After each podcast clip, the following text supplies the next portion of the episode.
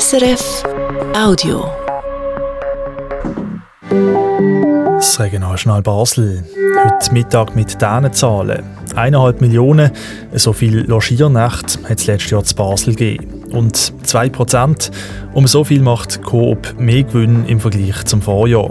Am Mikrofon heute Mittag der Marcello Capitelli.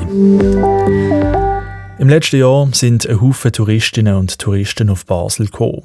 Insgesamt haben die Hotels etwa eineinhalb Millionen Logiernächte verbucht. Das ist nicht nur mehr als im Jahr vorher, im 2022, sondern sogar mehr als im Rekordjahr 2019. Gleichzeitig sind letztes Jahr mit dem Hotel Basel und dem Hotel Merian zwei bekannte Hotels zugegangen. Lara Baldini hat vor der Direktorin von Basel Tourismus, der Letizia Elia, wissen, wie das zusammenpasst. Wir haben 3,6 Prozent mehr Logiernächte in diesem Jahr 2023 im Vergleich zum Rekordjahr 2019. Gleichwohl haben in dieser Periode viele neue Hotels auch eröffnet. Das heißt, wir haben mehr Kapazität und die Auslastung ist etwa 7 Prozent unter dem Vor-Pandemie-Niveau. Und das ist eine große Herausforderung auch für die Hotellerie. Das heißt, für eine positive, nachhaltige Entwicklung müssen wir das Volumen weiter steigern in den Zukunftsjahren. Also gibt es zu viele Hotels zu Basel?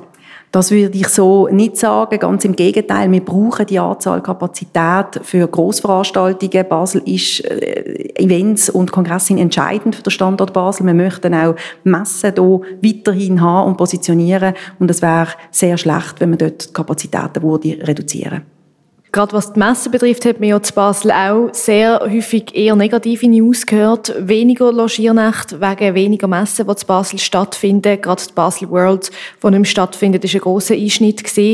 Wie ist denn dazu gekommen, dass es jetzt trotzdem mehr Hotelübernachtungen gibt?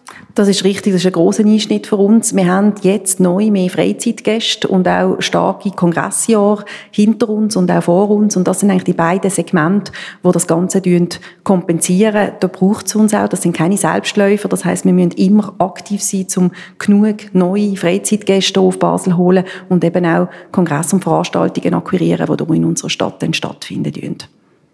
Das heißt, der Tourismus hat sich vom Geschäftstourismus auf den Freizeittourismus verschoben.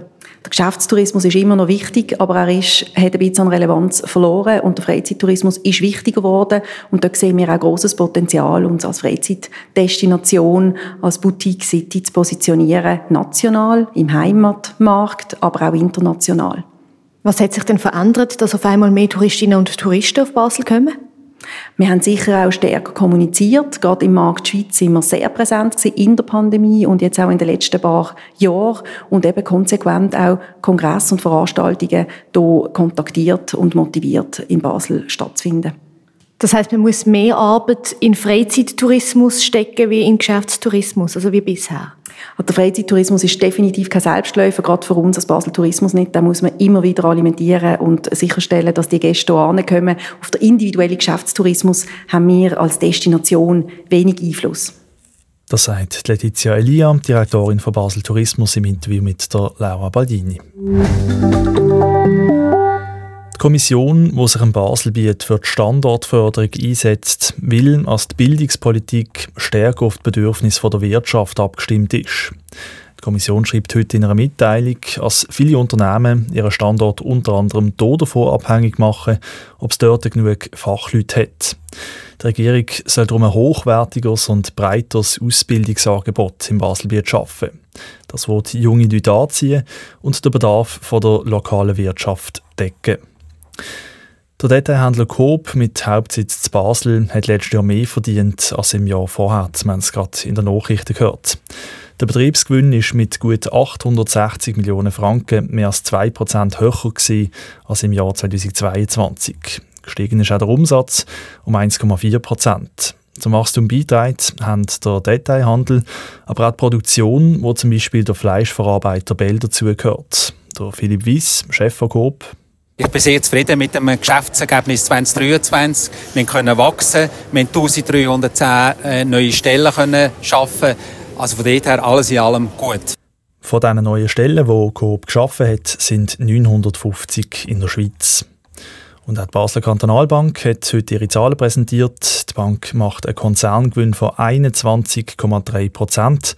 Das sind knapp 170 Millionen Franken. Und für 2024 rechnet die Bank nochmal mit einem ähnlichen Gewinn.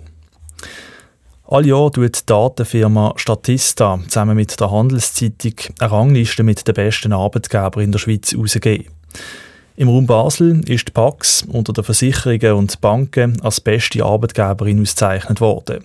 Schweizweit ist sie in dieser Kategorie unter den Top 4 gelandet.